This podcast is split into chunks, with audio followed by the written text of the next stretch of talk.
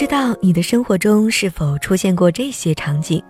走在马路上，一只野生的镜头对着你，咔嚓一张；坐在地铁上，对面的手机镜头对着你，你不知道他是不是在拍，却感觉不舒服。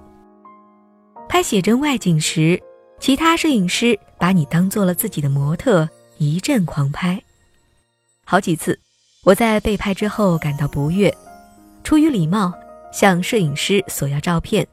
但是竟然得到“我拍的是墙”的回答。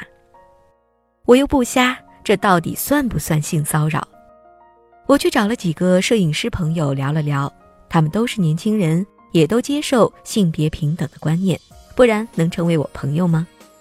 很遗憾，受访中的大多数并不会在街拍时征求被拍摄者的意愿，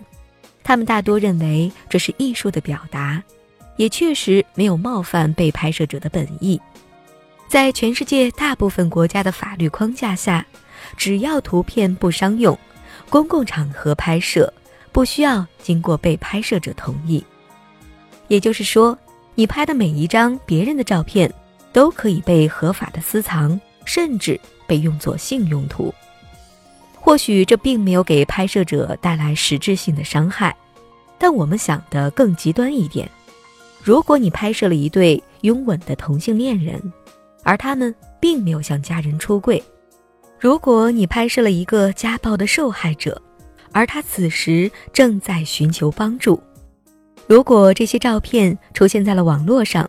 他们的生活会发生什么样的变化呢？我的朋友都是很好的人，不询问许可，没有恶意，只是出于惰性。但这个惰性。是可能伤害别人的，在现实中遇到的情况，往往不是这种无心之失，而是拍完了就跑的有意为之。不幸也万幸的是，我没有找到这样的受访者，在此只能恶意的揣测他们的想法。在他们自己眼中，这种拍摄行为是错的，而这些照片也确实要用在于他自己看来都不正当的行为中。在怀疑自己过度敏感的同时，我询问了几个朋友，发现我的不悦不是个例。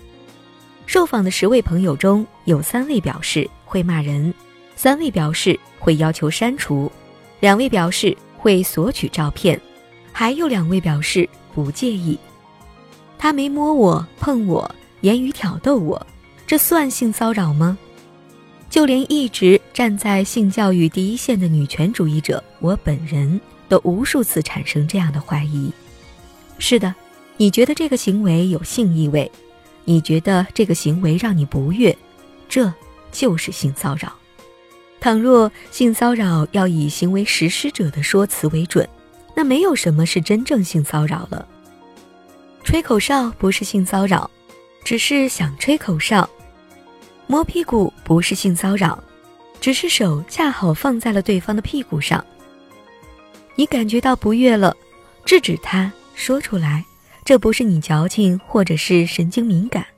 而是对方确确实实没有尊重你的意愿。当然，从法律上讲，摄影师确实有他拍摄的权利，但你也永远有制止对方的权利。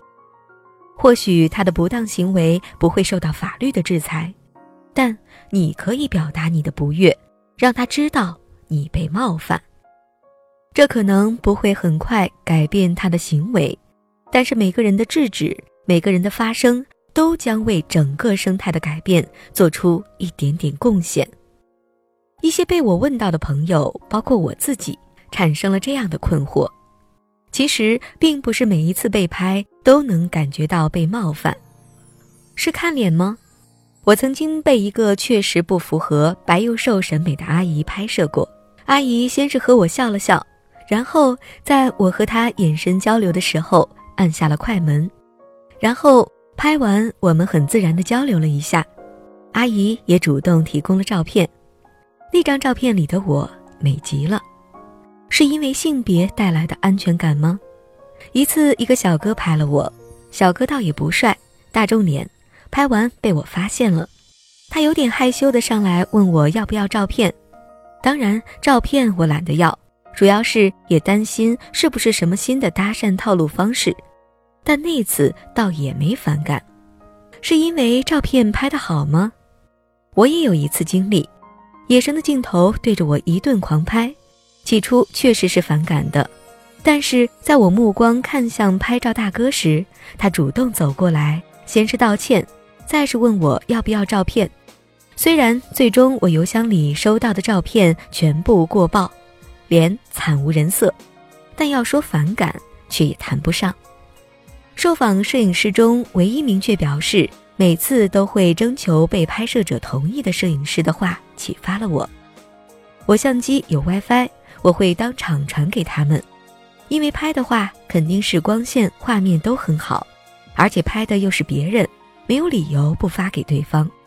像之前在迪士尼太阳落山的时候，拍过旋转木马前面一对情侣；做陶艺的时候，拍过一对都穿红纱裙的母女，都是觉得画面很甜才拍摄的。更何况我拍的肯定比他们自己拍的好。很多女性被拍摄时感到被冒犯的，并不是拍摄这个行为本身，而是这种拍摄背后的意图。就像不是所有的目光都是性骚扰一样，或许我们说不清楚，但我们常常能下意识地分清欣赏和骚扰。我感到被冒犯的不是被拍摄本身，而是背后色情意味的打量。最后，想用另一个受访摄影师的话作为结尾：其实镜头就是沟通，是眼神的延伸。如果拍摄者的眼神猥琐，镜头就猥琐，被拍摄者就会感到明显的冒犯。我大概可以判断什么时候该拿起相机，什么时候不该，就相当于什么时候该看，什么时候不该看，以及该怎么看是得体的。但我也想补充的是，如果被拍摄者感觉被冒犯了，那不管你的初衷如何，你就是冒犯了他。保有照片固然是你作为摄影师的权利，但一张不受被拍摄者欢迎的照片是正当的艺术表达吗？删掉照片道个歉吧，这比我拍的是墙之类的拙劣借口要体面很多。拍照时至少在拍摄后征求被拍摄者的意愿，或许不是必须，